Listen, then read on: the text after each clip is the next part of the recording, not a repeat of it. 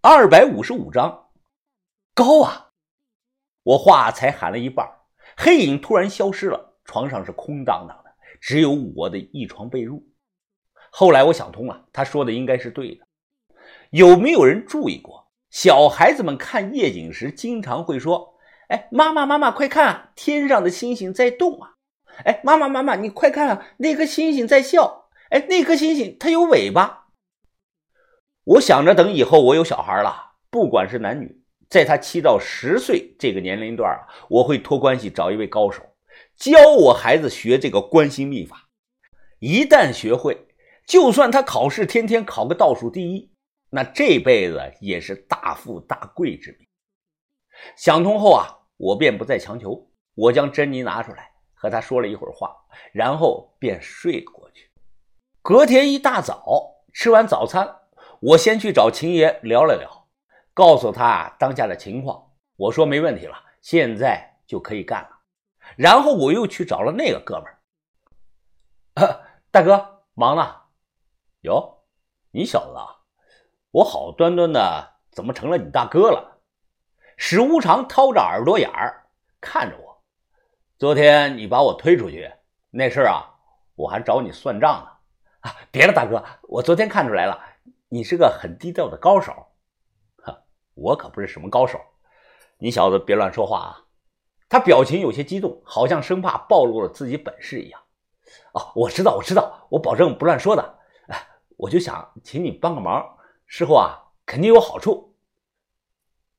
要我帮忙？他一脸惊讶的看着我，帮你什么呀？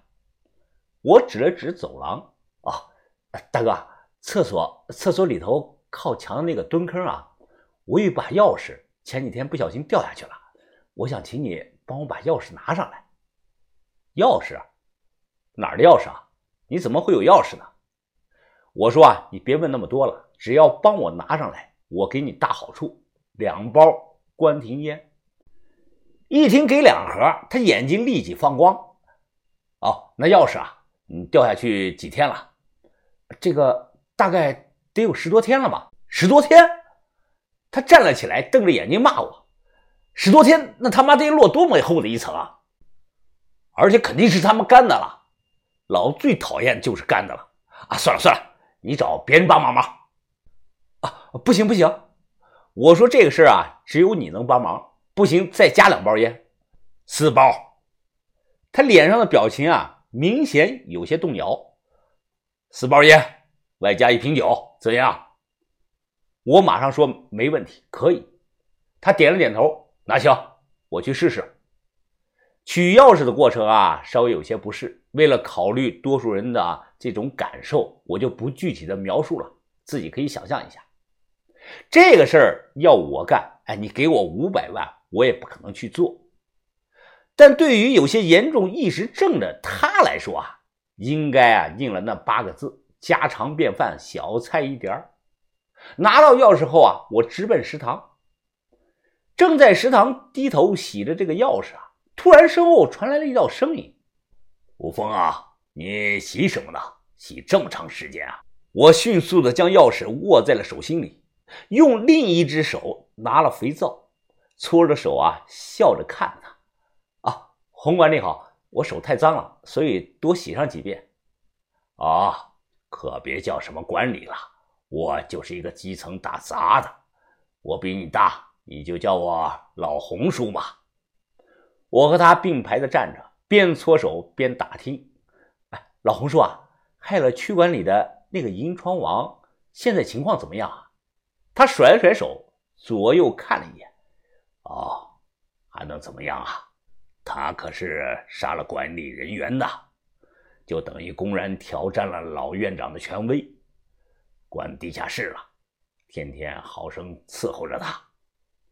不过不得不说，这个银川王的骨头是真硬啊，到现在都不认罪，愣说是区管理先打的他，他是逼不得已才下的杀手，而且啊，还咬定自己当时是犯了病了，神志不清了，控制不住自己。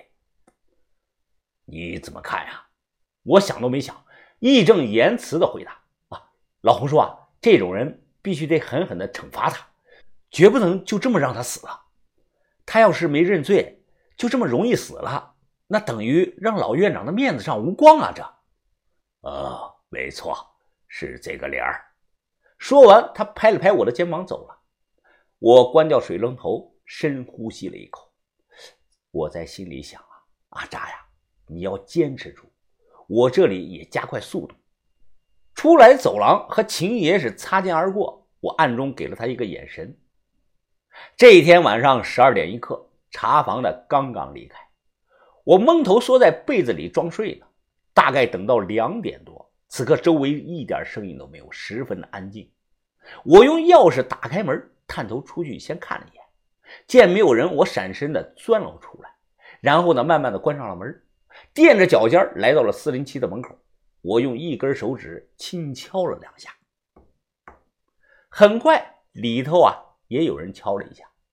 我用钥匙打开门，把秦爷放了出来，然后我俩又去四幺六打开门，把老四也放了出来，都没敢说话。我打了个手势，意思是去我屋里。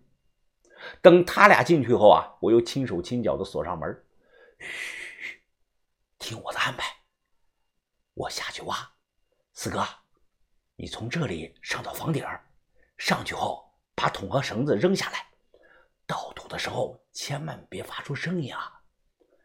我们今天晚上的目标就是十桶土，五点之前一定要收工。等收了工。